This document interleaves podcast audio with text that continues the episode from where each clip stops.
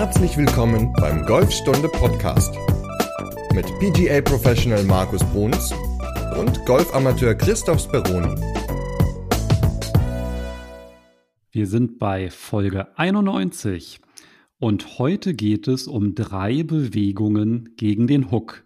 Warum der Hook relativ ärgerlich sein kann als Schlag und welche Bewegungen helfen, ihn abzustellen, das erklärt heute wie immer der Markus. Moin, nach Bremen genau. im Keller. ja, nach Bremen im Keller, wie in der zweiten Liga, da geht es auch langsam ab Richtung Keller. Ja, moin zusammen, moin Chris, ähm, wieder hier aus meinem kleinen Kellerloch. Ich sitze hier, obwohl es ist im Moment ganz angenehm, weil es ja in Bremen auch relativ warm ist und hier unten im Keller ist es immer schön kühl. Da kann man einen schönen klaren Kopf behalten und äh, sich voll auf die Folge konzentrieren. Ja, Konzentration ist eigentlich auch das Stichwort, weil ich glaube, beim Ryder Cup hat es ein bisschen beim Team Europa da gemangelt, ne? Ja, ich weiß nicht, hast du es gesehen so ein bisschen oder? Ich habe ein bisschen Live-Score verfolgt, habe aber kein Sky und habe es deswegen auch nicht geschaut. Okay, also ich habe äh, klar Freitag gearbeitet, Samstag auch noch ein bisschen gearbeitet, habe dann immer reingeschaut und ähm, habe eigentlich Sonntag, ja, sehr, sehr wenig geguckt, weil nach den Vierern stand es ja dann schon äh, relativ aussichtslos für die Europäer. Ich meine, es war 11-5. Und gut, sie haben es ja schon mal geschafft, so einen relativ großen Rückstand aufzuholen, aber diesmal war eigentlich das amerikanische Team von vornherein in meinen Augen viel zu stark. Ich habe gehofft, dass Europa mal wieder, oder was heißt mal wieder, dass Europa wieder gewinnt. So furios, wie sie vor drei Jahren in Paris aufgespielt haben, haben sie diesmal nicht gespielt. Die Amis waren einfach zu stark. Wenn man überlegt, wie viele Top-10-Spieler dabei waren, ähm, dann ist das auch völlig verdient gewesen, finde ich, dass die Amerikaner gewonnen haben. Und gut, ich glaube, die Europäer haben wieder ein bisschen Lehrgeld gezahlt, was ja auch nicht verkehrt ist. Man kann ja viel lernen aus Niederlagen, was, was man ja immer machen sollte oder aus Fehlern. Und was ich aber wieder sehr, sehr schön fand und sehr gut, war so im Nachhinein, und das habe ich heute so ein bisschen in sozialen Medien verfolgt, wie emotional das doch für die Europäer war, wie viele Spieler gesagt haben, das ist so, so ein Wahnsinnsgefühl und, und so toll in so einem Team zu spielen und auch wenn man verliert, aber irgendwie ist es doch mal was anderes, weil man sich ja auch anderen Leuten öffnet irgendwie, als wenn man immer alleine spielt und deswegen ist natürlich auch sind Teamwettbewerbe beim Golf irgendwo auch schon eine coole Sache. Und ähm, ja, also ich fand es fand schade. Klar, die Amis waren viel besser, aber war schön auch mal wieder cooles Golf zu sehen oder auch gerade dieses dieses Format mit dem Lochspiel und Vierer und so, das ist ja sonst normalerweise nicht der Fall. Also von daher, ich, ich finde Ryder Cup immer wieder spannend, immer wieder interessant und ja, freue mich schon auf Rom in zwei Jahren. Auf jeden Fall von der Spannung hat er dieses Jahr nicht gelebt, der Ryder Cup. Nein, aber dafür von coolen Schlägen, wie zum Beispiel von Bryson DeChambeau beim Vierer da abkürzen. Ich habe jetzt nicht mehr genau die Yards im Kopf, aber ich meine, es waren irgendwie 417 Yards hat er geschlagen, aber bitte um Korrektur, wenn es falsch war.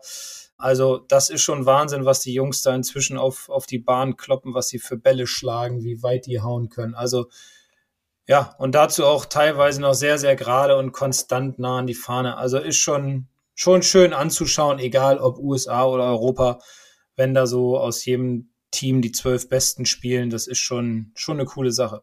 Ein paar einzelne Schläge habe ich auch gesehen, die wurden ja dann auch über Social Media geteilt und da habe ich glaube, du hast gerade angespielt auf das Paar 5, ne, wo er dann so abgekürzt hat und dann irgendwie ja. nur noch 60 Meter zur Fahne hatte und die anderen hatten noch irgendwie, weiß nicht, ja. 200 oder so, ja. weil er da über den See gespielt hat. Was auch ganz cool war, war, glaube ich, er hat gleich ähm, Matchplay gegen Sergio Garcia auf der Eins hat er direkt einen Igel gespielt, hat beim mhm. Paar 4 aufs Grün gedrived und dann den Putt versenkt. Das ist ja. natürlich ein ziemlich heftiger Start, ne, wenn man so ein, ein, Matchplay reingeht und dann der Gegner direkt mal mit dem Igel startet.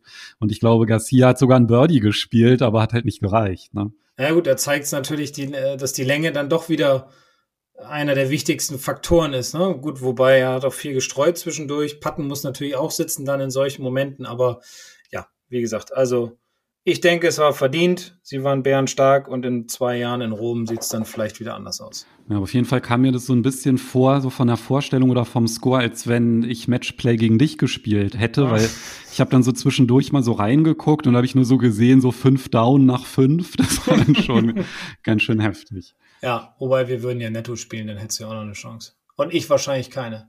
Meinst du? Naja. Na, wir werden es mal machen irgendwann. Ja, können wir auch noch mal eine Folge draus Ja, machen. genau. Live, Live Matchplay mit Live Psychotricks. Matchplay. Ja, genau. Ja, atmest du eigentlich ein oder aus beim Ja, Ausholen? machst du die Augen zu oder lässt du sie auf beim Schlagen, ne? Ja, wunderbar. Ja. Was ist sonst noch so passiert die Woche?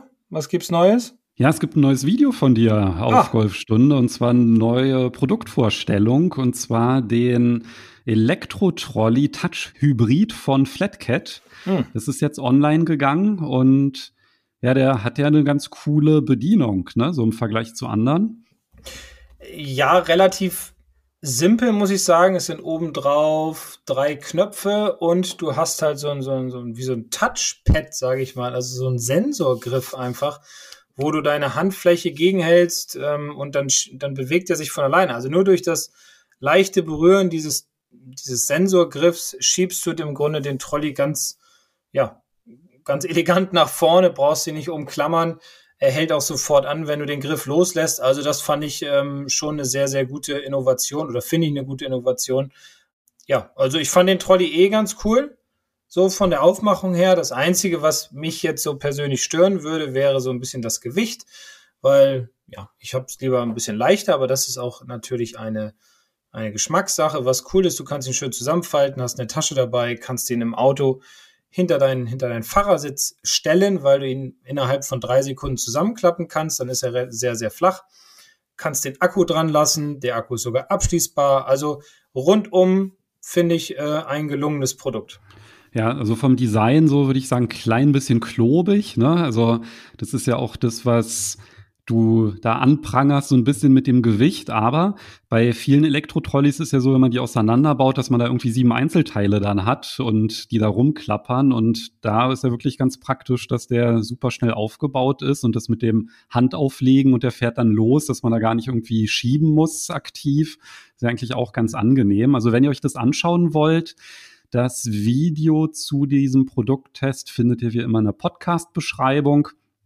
Das heißt, alle Links oder Inhalte, die wir erwähnen in dieser Folge, die sind dann immer in der Podcast-Beschreibung verlinkt. Da kommt ihr über die Podcast-App rein, einfach auf die Details der Folge klicken und da könnt ihr euch das dann alles im Nachgang dann nochmal anschauen.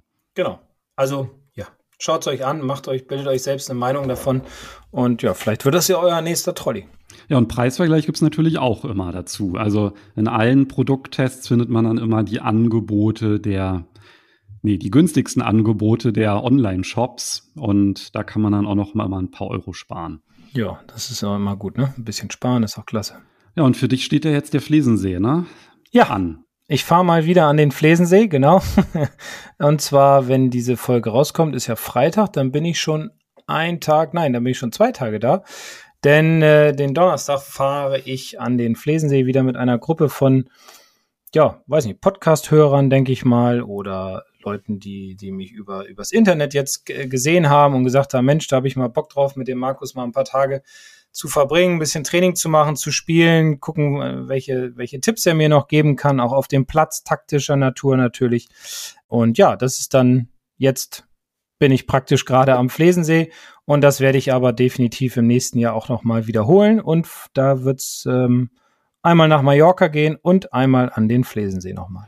Also anstatt zweimal Flesensee, einmal Mallorca, da hat man auf jeden Fall dann ziemlich hohe Wahrscheinlichkeit, dass das Wetter dann auch noch super ist. Ne? Ja. Weißt du schon ungefähr wann? Also zu Äh, ja, das weiß ich. Mallorca ist über den Monatswechsel Februar, März, geht's ins Pooler Golf Resort und Flesensee ist Anfang Mai. Da habe ich jetzt aber das Datum nicht im Kopf, da müsste ich nachgucken. Ja, sobald es da die Links gibt, ansonsten einfach dir eine E-Mail schreiben, wenn man da mitmachen will, dann hat Ja. man auf jeden Fall schon mal einen Platz sicher, ne? Sehr gerne. Ja, auf jeden Fall eine E-Mail schreiben und die Links, denke ich mal, verlinken wir dann auch irgendwann. Ja, und da gibt's ja aber auch nicht nur Tipps zur Taktik am Flesensee, sondern vielleicht wirst du auch ein paar Bewegungen zeigen gegen eine Flugkurve, die wahrscheinlich genauso ärgerlich ist wie der Slice. Ja, und eine Flugkurve, die ja nicht so häufig vorkommt und die dementsprechend auch nicht so, ja, so stark im Fokus oder im Vordergrund steht bei, bei Trainingseinheiten oder auch in, in Büchern und so weiter, nämlich der Hook. Und, und der Hook ist eigentlich eine Flugkurve, die, genauso beschissen ist wie der Slice ähm, und teilweise ja noch länger weg ist, also links weg für den Rechtshänder natürlich, als, als der Slice, weil der Ball einfach mehr, mehr Tempo hat, mehr nach vorne kickt und schneller ist und dementsprechend, ja, kann da auch noch sogar viel mehr passieren, aber ist eher selten oder seltener als der Slice, aber trotzdem habe ich gedacht, sprechen wir da mal drüber, damit auch die Hooker wissen, was sie äh, oder wo sie ansetzen sollen, um diesen Hook wegzukriegen. Was würdest du ungefähr so sagen, wenn Schüler zu dir kommen? Wie teilt sich das auf? Slice gegen Hook? Wie ist da die Verteilung? Mm, ich würde sagen 70% Slice, 30% Hook. Okay, also doch schon ganz relevant. Ja. Und im Umkehrschluss könnte man ja auch sagen, wenn man sliced, dann kann man ja einfach mal versuchen, genau das Gegenteil von dem zu erzählen, was wir jetzt gerade sagen, nämlich mal mit Absicht zu hucken, weil am besten lernt man ja eigentlich immer, wenn man genau das Gegenteil beherrscht. Ne? Also wenn ich im Grunde es schaffe, einen Hook zu schlagen als Slicer, dann habe ich es eigentlich verstanden. Ja, dann habe ich es auf jeden Fall übertrieben und mit der Zeit wird sich die Mitte dann einstellen. Also das ist so meine, meine Meinung und auch meine Erfahrung, dass wenn ich jetzt slice, worüber wir in Folge 89 gesprochen haben, und ich versuche dann mal extremst zu hooken, dann habe ich das Übertriebene und wie gesagt, mit der Zeit kommt die Mitte und durch die Übertreibung kann ich halt ganz gut ähm, lernen, definitiv. Ja, dann können sich im Grunde jetzt alle Slicer mal vorstellen, wie es ist, als Linksender deinen Tipps zu folgen, wenn wir rechts und links verwenden. Aber ich will jetzt gar nicht Verwirrung stiften, lass einfach mal anfangen. Vielleicht ganz kurz zur Erklärung nochmal. Wie fliegt denn ein Hook? Also woran erkenne ich, dass der Ball hookt? Naja, der Hook hat definitiv eine Linkskurve. Das ist ganz wichtig. Das ist auch immer etwas, was ich frage im Unterricht, wenn jemand kommt und sagt, ja, ich hucke den Ball. Dann frage ich immer, ist es tatsächlich ein Hook oder ist das ein Pull?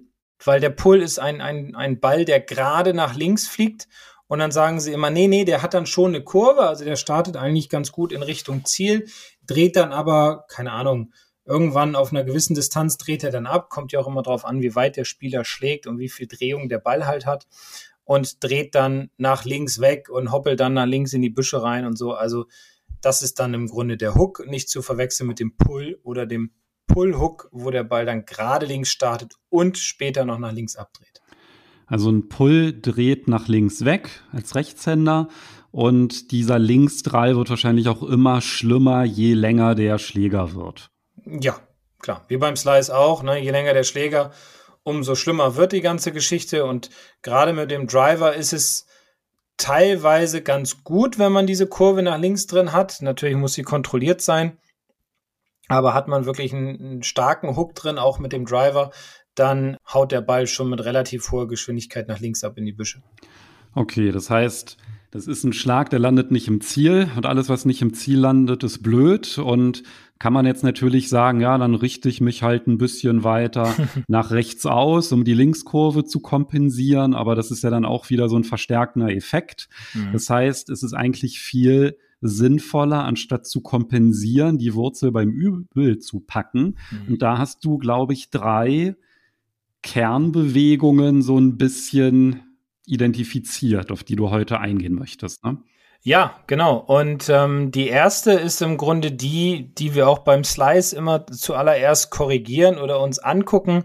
Und das ist der Griff. Also auch da ist es häufig so, dass da die Ursache liegt für den Hook, dass einfach zum Beispiel für den Rechtshänder jetzt gesprochen die obere Hand zum Beispiel zu weit nach rechts gedreht ist oder teilweise auch zu sehr in der, in der Handinnenfläche liegt. Das hat dann auch wieder eine Auswirkung auf Punkt drei, auf den ich nachher nochmal zu sprechen komme. Also da immer bitte darauf achten, dass wenn man zum Beispiel drei oder vier Knöchel sieht, also drei Knöchel ist eigentlich schon fast zu, also vier ist schon übertrieben viel. Das wäre dann der Zeigefinger, der Mittelfinger, der Ringfinger und der kleine Finger. Von den Knöcheln rede ich halt. Und wenn man drei sieht, drei bis vier, dann ist eher die Tendenz, dass sich die Schlagfläche schließt. Genauso bei der unteren Hand, wenn die zu weit nach unten gedreht ist, also wieder für den Rechtshänder zu weit nach rechts gedreht ist, auch dann entsteht einfach zu viel Linksdrall oder kann zu viel Linksdrall entstehen und der Ball, ja, huckt dann halt relativ weit links weg. Und wenn du meinst, dass man die sieht, dann sprichst du davon, dass ich in der Ansprechposition stehe, am Ball stehe und dann von oben auf meine Hand gucke an der der Handschuh ist. Ja, genau. Auf jeden Fall. Zwei ist gut. gut. Ja. Und drei ist, also gerade wenn man hookt, dann ist es einfach halt schon zu viel. Dann sollte man halt gucken, dass man zwei sieht. Ja, also zwei ist so neutral. Drei bis vier ist dann schon wieder eine große Gefahr, dass der Ball huckt. Deswegen immer darauf achten, wenn man von oben gerade runter guckt. Zeigefinger und Mittelfingerknöchel angucken äh, oder sollte man sehen, dann ist der Griff ziemlich neutral, ja. Ist das eigentlich was, was du auch in deiner Routine drin hast, dass du da auch immer raufguckst auf deine Knöchel? Also machst du das persönlich? Ja, mache ich. ja, also ich habe mir jetzt in letzter Zeit eine neue Griffroutine angewöhnt, die mir persönlich hilft, ein Vertrauen in den Griff, in die gerade Schlagfläche im Ansprechen, in mein Setup zu bekommen. Und da achte ich sehr konsequent darauf, dass ich meine zwei Knöchel sehe, beim Driver greife ich immer ein bisschen stärker, da gehe ich auf drei Knöchel, aber bei allen anderen Schlägern bin ich auf zwei Knöchel aus und das, äh, ja, darauf achte ich definitiv, weil, wie gesagt, was ich ja schon oft gesagt habe in den vergangenen Folgen, der Griff ist ja so die einzige Verbindung zwischen uns und dem Schläger. Und wenn der nicht passt, dann wird sich ganz viel in der Bewegung, natürlich auch in der Schlagfläche verändern und die Bälle werden nicht mehr dahin fliegen, wo ich tatsächlich hin will. Ich habe mir auch so eine kleine Routine beim Griff jetzt angewöhnt, dass ich halt nochmal so diesen Druckpunkt ganz bewusst spüre, so am Handballen und den Fingerspitzen, mhm. dass ich dann halt auch wirklich merke, dass der Griff jetzt nicht in der Handinnenfläche verläuft, sondern halt wirklich, sag ich mal, gut in den Fingern liegt. Ganz genau. Viele ähm, achten darauf, dass sie das Gefühl haben, den Griff wie ein, ein Korb zu greifen oder eine Tasche. Das ist auch immer ein ganz schönes Bild, was viele haben. Aber ich glaube, da hat jeder ja so seine eigene Variante, seine eigene Routine. Und wie gesagt, auf die Knöchel achten, dann ist das schon die halbe Miete, um den Ball gerader zu schlagen. Ja, was halt wirklich erstaunlich ist, also ich gewinne da wirklich ganz viel Sicherheit durch, weil wenn ich dann halt merke, ah ja, der Druckpunkt, der stimmt, dann bin ich immer ganz zuversichtlich, dass der Golfschlag dann gelingt. Also ich weiß dann halt, der kurft dann nicht weg, sondern der ist dann halt gerade. Und muss man natürlich dran denken und am besten halt nicht nur auf dem Platz dran denken, sondern halt auch wirklich auf der Range, wenn man das halt umsetzt, zu kontrollieren und halt sich irgendwas so zu suchen, dass man einfach, sage ich mal, diesen Punkt auch abhaken kann und am besten natürlich nicht, wenn man am Ball steht, sondern halt irgendwie so vorher in der Schlagvorbereitung, wenn man da halt irgendwie was hat, um diesen Griff einfach mit sage ich mal, auf seiner Checkliste zu haben, dann ist das auf jeden Fall ein Punkt, der sich da sehr einfach dann auch umsetzen lässt, wenn man es halt immer im Training auch anwendet. Ja, deswegen auch im Training immer mit der vollen Routine arbeiten, um das halt zu automatisieren, damit es dann auf dem Platz auch wunderbar läuft. So, das ist ja wie immer, Griff ist ja die leichteste Anpassung. Mhm. Und ich glaube, jetzt kommen wir so ein bisschen in eine dynamische Bewegung rein. Genau, denn ja, der zweite Punkt, wobei es hängt ja irgendwo alles immer wieder miteinander zusammen. Aber der zweite Punkt ist, den ich immer ganz häufig sehe, ist halt dieses ja, zu früh in den Boden schlagen, dieses äh, Weglöffeln des Balls, da komme ich gleich nochmal genauer drauf. Und daraus resultiert einfach, dass sich auch da die Schlagfläche schließt und das Ganze hängt zusammen mit einem ja, flachen Wegnehmen sozusagen. Das heißt, äh, der Schläger ist teilweise also ich versuche es mal in einem Bild zu beschreiben, dass sich der Schläger beim Ausholen zu schnell und zu weit hinter den Körper bewegt. Dann schwingt er weiter nach oben. Im höchsten Punkt des Ausholens zeigt er in den meisten Fällen dann zu weit nach rechts vom Ziel für den Rechtshänder. Wir nennen das gekreuzt im höchsten Punkt des Ausholens, also die Ebene gekreuzt.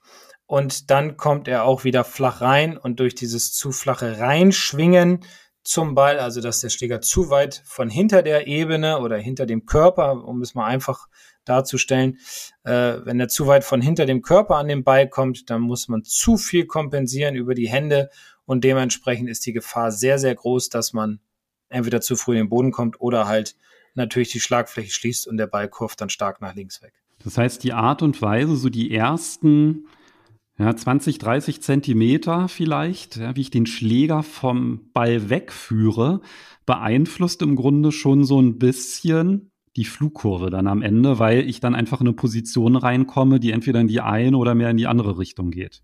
Ähm, ja, ich würde sogar nicht nur 20, 30 Zentimeter sagen, sondern ja, im Grunde bis parallel zum, zum, zum Körper, parallel zu den Füßen, Entschuldigung. Ich glaube, das ist der Punkt, an dem wir uns orientieren sollten, denn wenn, wenn vorher der Schläger sich zu weit nach hinten bewegt, dann ja, ist halt die Gefahr des Hooks sehr groß. Das heißt im Umkehrschluss, du hast ja gerade gesagt, beim Hook nehme ich zu flach weg. Mhm. Das heißt, beim Slice würde ich zu steil wegnehmen. Vielleicht kannst du ja noch mal versuchen, dieses Bild so ein bisschen auszumalen, was es heißt, den Schläger flach wegzunehmen. Fällt dir da irgendwie so eine Analogie ein? Ja, wie im Baseball zu schwingen, wie beim Baseball zu schwingen. Also mehr so um den Körper rum. Machen wir es einfach. Also viele rotieren ihre Arme zu schnell um den Körper herum, schwingen dann praktisch so auf Hüfthöhe um sich herum und dementsprechend ist die Schwungbahn einfach zu flach. War das vielleicht ein Bild, was helfen könnte?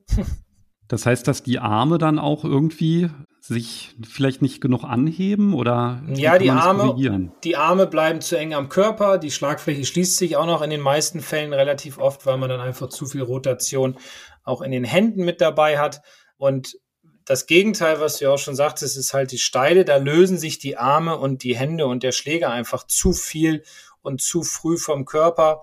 Und dementsprechend spricht man davon steil, weil dann bewegt sich der Schläger weit vor der sogenannten Ebene und bei flach schwingt er halt unterhalb der Ebene. Könnte man sagen, dass wenn ich steil schwinge, dass ich eher so ein Bild im Kopf habe von einem Holzhacker, dass ich so von oben auf den Ball raufhacke ja. und beim flachen Schwingen, Sense. dass ich dann halt, okay, ja, Sense, Baseball so. Ja, ja, so wie beim Sensen im Feld, ne? Ich weiß nicht, gibt es ja heutzutage auch noch so ein bisschen ähm, so auf die Oldschool-Variante. Aber so, wenn man mit so einer Sense arbeitet, ja, ich durfte es ein, zwei Mal machen, das ist ganz schön anstrengend, aber dann schwingt man ja auch eher so um sich herum, um halt mit dem Körper den Schwung zu holen. Und äh, ja, das, das Bild hilft vielleicht ganz gut für, ja, für die Wahrnehmung, wodurch ein Hook entsteht. Okay. Und um das zu korrigieren, da könnte ich zum Beispiel einfach hinter meinen Schläger einen zweiten Ball legen Mhm. Und dann versuche ich beim Ausholen, dass der Ball, der hinter meinem Schläger liegt, gerade wegrollt. Dass ich dann halt so ein bisschen. Richtig. Dass ich den seitlich wegschiebe, ja. Ja, genau. Dass ich halt nicht so um den Körper dann rumgehe, sondern dass ich halt schon so versuche, den vielleicht ein bisschen weiter vom Körper wegzuhaben. Genau. Ich, ich kann auch zum Beispiel, das ist eine gute Idee, den Ball wegzuschieben, den zweiten. Ich kann mir aber auch zum Beispiel zwei Eimer nehmen, zwei Balleimer, nach, nach Möglichkeit bitte nicht die aus, aus, aus Metall, sondern die etwas weicheren. Ja, die stehen ja auch immer in der Range nicht rum, ne, die Metalleimer. Aber es gibt bestimmt noch Golf-Ranges, wo es Metalleimer gibt. Meinst du echt? Habe ich noch nie gesehen. Echt nicht? So Ball-Metalleimer? Nee. Ach, nee. Habe ich noch nie gesehen. Ach doch, gibt's, gibt's bestimmt auch noch den einen oder anderen Golfclub. Aber ich sag's lieber, bevor einer sich daran wehtut, falls es den in dem Golfclub noch gibt dann lieber so diese zwei Plastikeimer nehmen, die so übereinander stellen, also den einen mit der großen, mit der offenen Seite nach unten und dann steht ja die geschlossene nach oben und da die geschlossene von dem anderen drauf. Und das Ganze so ungefähr seitlich versetzt auf Höhe der Zehenspitzen positionieren, sodass man beim Ausholen den Eimer oder die Eimer nicht berühren darf. Dann schwingt man im Grunde steiler nach oben Während wenn man eher wie so eine Sense schwingt, also flacher weg, würde man das äh, sofort merken, sofort ein Feedback bekommen, weil man dann die Eimer wegschubsen würde. Also das ist vielleicht auch nochmal ein ganz gutes Hilfsmittel. Jetzt habe ich nicht ganz genau verstanden, wo müssen die dann stehen? Also die sind, du meintest auf Höhe der Zehenspitzen, also seitlich. Seitlich zurückversetzt? Ja. Wenn ich mir einen Stick vor die Füße lege, so als Ausrichtungshilfe, ähm, stelle ich dann praktisch da, wo der Stick ist, das Ende ungefähr stelle ich diese zwei Eimer übereinander hin. Okay, und die sind dann aber auf der Seite des Sticks, äh, wo ich auch stehe. Ja, ja, genau. Dass ich genau. halt im Grunde das, was nah an meinem Körper ist, also die Schwungbahn von innen, die mache ich ja. zu. Damit. Ja, richtig. Das ist dann halt genau. ein Hindernis. Genau, da ist ein Hindernis, da würde ich dann halt gegen die Eimer gegenschlagen, ja, und hätte dann somit mein Feedback.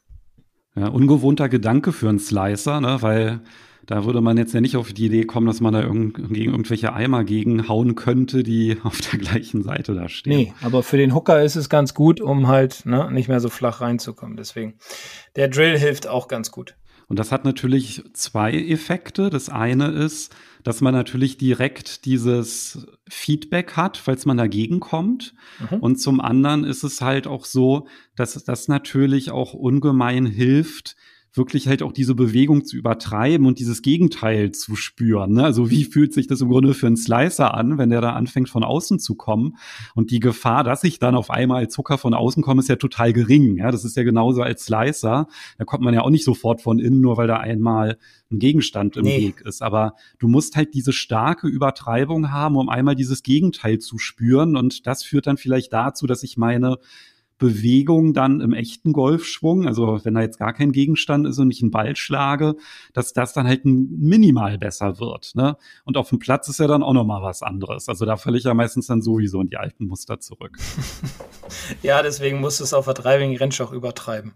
Massiv übertreiben. Massiv übertreiben und auch wirklich keine Angst davor haben und selbst wenn die Schläge dann erstmal nicht so geil sind, was natürlich logisch ist, weil der Körper diese Bewegung nicht kennt, trotzdem weitermachen, weiter dranbleiben. Mit der Zeit wird sich das Ganze dann auch einstellen und ins Positive wandeln, sage ich mal. Also von daher, ähm, ja, das ist, das ist dann das Übertriebene, um dann auf dem Platz, oder anders muss ich sagen, man übertreibt mehr auf der Driving Range und auf dem Platz fällt man sehr häufig, sehr schnell leider in seine alte Gewohnheit zurück. Aber wenn man auf der Range übertreibt, dann wird es auch auf dem Platz definitiv besser werden.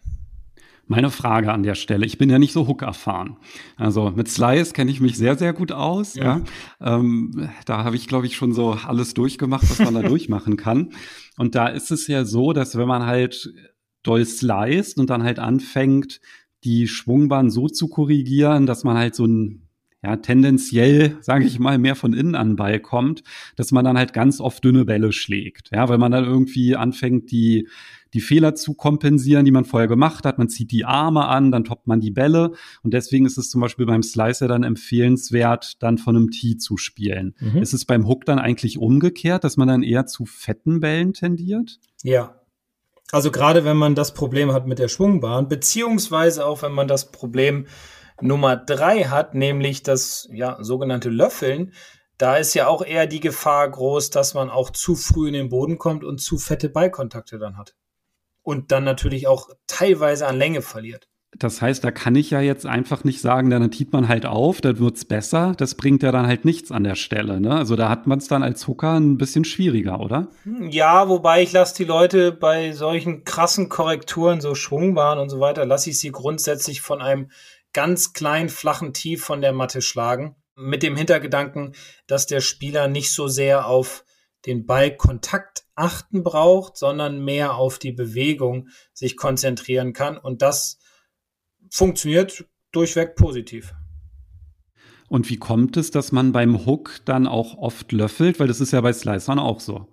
Ja, Löffeln ist ja sowieso ein, ein, eine allgemeine Sache. Aber jetzt zum Beispiel, wenn ich, wenn ich den Driver in der Hand habe und ich schlage von einem hohen Tee, ja, und ich habe den Ball an meiner linken Innenferse und ich bin eher ein Hooker und komme sehr flach an den Ball, dann muss ich die Handgelenke einsetzen, damit ich den Ball überhaupt noch treffe.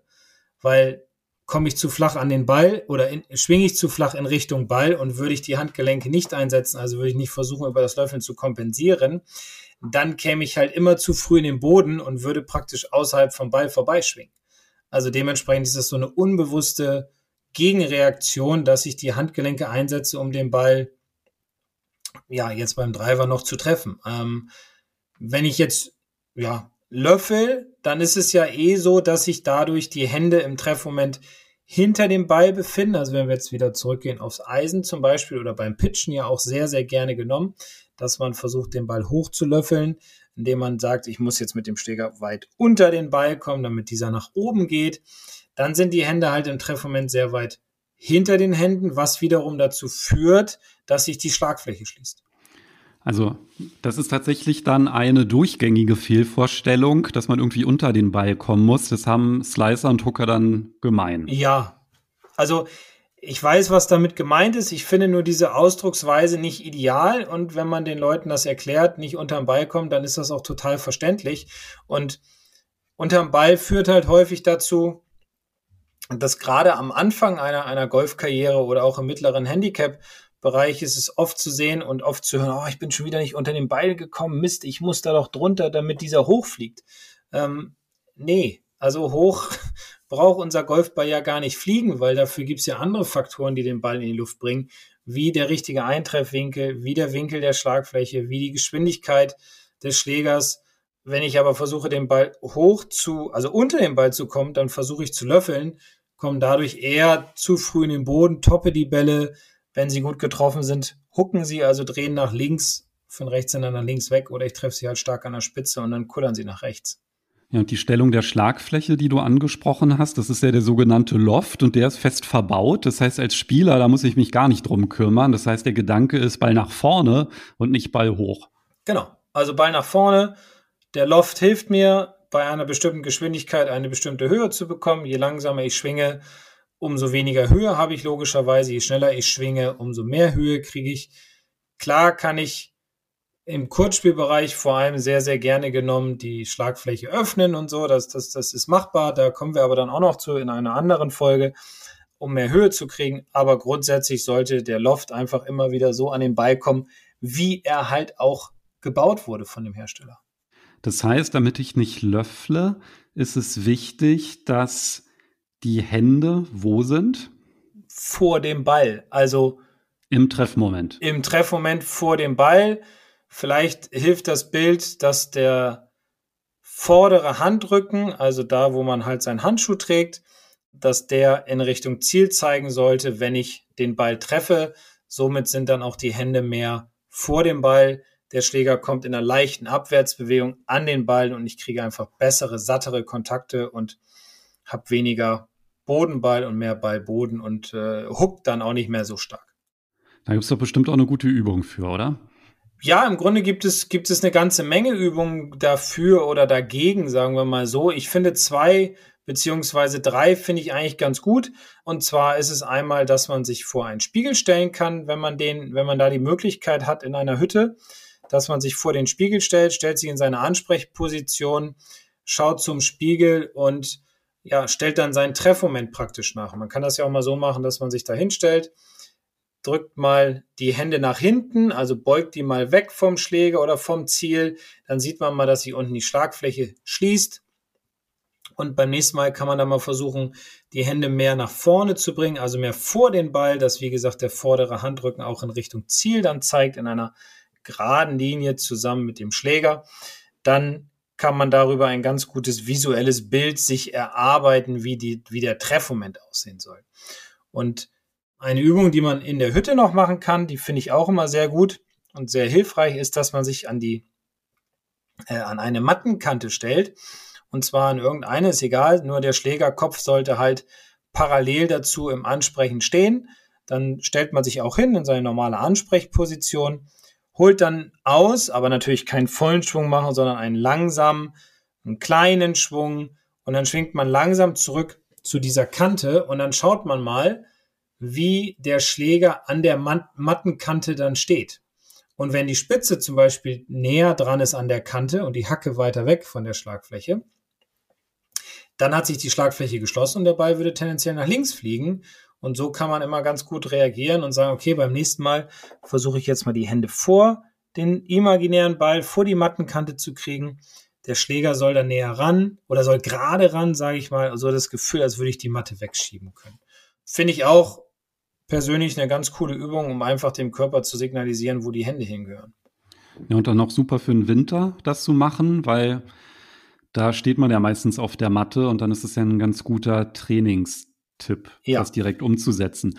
Ähm, das kann man natürlich auch zu Hause machen. Ne? Da gibt es ja auch gewisse Trainingstools für, zum Beispiel so ein Impact Bag ist ja eigentlich auch ganz gut geeignet dafür, für diese Vorstellung, wo die Hände sein müssten. Ne? Ja, genau. Das kann man sich dann, ja, oder, oder vielleicht hat man zu Hause auch irgendwo eine Kante, ähm, wo man dagegen schlägt. Ich, ich sehe hier zum Beispiel, bei uns steht so ein, so ein älterer Tisch im Keller, da so gegen das Tischbein, jetzt nicht Vollgas dagegen schlagen natürlich. Ja, aber da kann man das auch so ein bisschen trainieren. Ähm, man kann gegen ein, ein, ein, ein Karton zum Beispiel auch so gegenschwingen und gucken, wie steht der, die Schlagfläche im Treffmoment. Gerade jetzt dann, ja, wenn es kälter wird und man will nicht mehr so unbedingt so viel raus, ähm, kann man das natürlich gut machen. Impact Bag, auch eine gute Sache. Ja, muss man sich halt besorgen, stopft man Handtücher rein, schlägt dann dagegen, da kann man auch ein bisschen Dollar mal gegenschlagen. Da sieht man auch, wie man sich gedreht hat, wie die Schlagfläche steht, ähm, wie die Hände sind. Also das hat auch einen sehr, sehr positiven Effekt, das Impact Bag. Dazu haben wir sogar ein Video, sowohl zur Mattenkante als auch zum Impact Bag. Könnt ihr euch beides anschauen, packe ich natürlich ebenfalls in die Podcast-Beschreibung. Das heißt, wenn die Folge zu Ende ist, ist eine Übung, die ist für alle gut, auch für Slicer, ja, ja. weil Löffeln ist immer schlecht, egal wie der Ball fliegt. Ja. Und das ist halt wirklich eine sehr, sehr einfache Übung, eine sehr schöne Übung und ja, schaut euch das doch einfach an, wenn die Folge zu Ende ist. Der Slicer muss ein bisschen aufpassen, muss ich jetzt noch einwerfen, weil da hatten wir in Folge 89 drüber gesprochen, wenn nämlich die Hände zu weit vor dem Ball sind, dann sind die Übungen nicht ganz so ideal, weil äh, das hätte doppelt so starke Auswirkungen. Deswegen immer bitte darauf achten, was wäre ideal? Also grundsätzlich für den Hooker ist das natürlich ideal. Beim Slicer muss man immer, es ist ja auch eher so ein bisschen seltener, dass da einer löffelt, weil ähm, vielleicht trifft er ihn nochmal an der Spitze. Das kann natürlich passieren. Aber da erstmal genau gucken, was das Problem sein könnte, bitte. Also immer in dieser Reihenfolge vorgehen, erstmal den Griff kontrollieren. Ja, wenn ja. das keine Verbesserung bringt, dann die Schwungbahn. Und wenn das auch immer noch nicht geholfen hat, dann darauf schauen, dass der Treffmoment dann passt. Genau. Und dann sollte es eigentlich passen. Genau. Also das sind eigentlich so die drei Punkte, die ja, ich am häufigsten korrigiere, wenn einer, wenn einer kommt und haut den Ball nach links, dann gucke ich da immer drauf und ähm, deswegen habe ich gedacht, packen wir die mal in diese Folge mit rein, um halt jedem Hooker auch mal ja, zu erzählen, woran es liegen könnte, ne? dass er den Ball nach links haut als Rechtshänder. Dann fassen wir vielleicht noch mal ganz kurz zum Abschluss zusammen. Also Punkt eins beim Griff von oben in der Ansprechposition auf die Hand mit dem Handschuh gucken. Da schauen, dass zwei Knöchel zu sehen sind. Dann ist super. Drei ist grenzwertig. Vier ist zu viel. Ja. Dann haben wir das Takeaway, also das Ausholen. Da am besten die Schwungbahn innen blockieren, ja, mit den Eimern, so wie Markus das beschrieben hat. Alternativ einen Ball wegschieben, ja, der ein zweiter Ball, der hinter der Schlagfläche ist. Und das dritte war das Löffeln. Und da ist ja die Übung mit der Mattenkante super, weil da braucht man nicht mal ein Trainingstool zu. Und mit den drei Korrekturen sollte es eigentlich passen, dass die Bälle ein bisschen gerader fliegen. Ja, wenn man weiß, wo der Fehler liegt. Aber ich denke, ähm, oder ich weiß, dass durch diese drei Korrekturen auf jeden Fall der Ball gerader fliegen wird. Und dementsprechend ruhig immer übertreiben, alles mit einbauen in an Drills in die, in die Trainingseinheit und dann sollte es eigentlich klappen, dass der Hook weggeht. Ja, und du hast ja gerade auch noch gesagt, wenn man will, dass der Ball hochfliegt, dann ist das nicht dadurch erledigt, dass man irgendwie versucht, mit der Schlagfläche unter den Ball zu kommen, weil da ist ja der Boden im Weg. Aber da stellt sich natürlich die Frage, wie macht man das denn eigentlich beim Pitchen, dass der Ball hoch oder flach fliegt? Und damit wären wir eigentlich schon beim Ausblick zur Folge 92. Richtig, genau. Denn in Folge 92, wie du es ja schon gesagt hast, geht es um die ja, drei Flughöhen beim Pitchen. Und finde ich ein spannendes Thema und deswegen ja, freue ich mich auf diese Folge. Ja, da freue ich mich auch und dann hören wir uns nächste Woche wieder. Genau, so machen wir das. Also bis nächste Woche. Bis dann, tschüss. Ciao.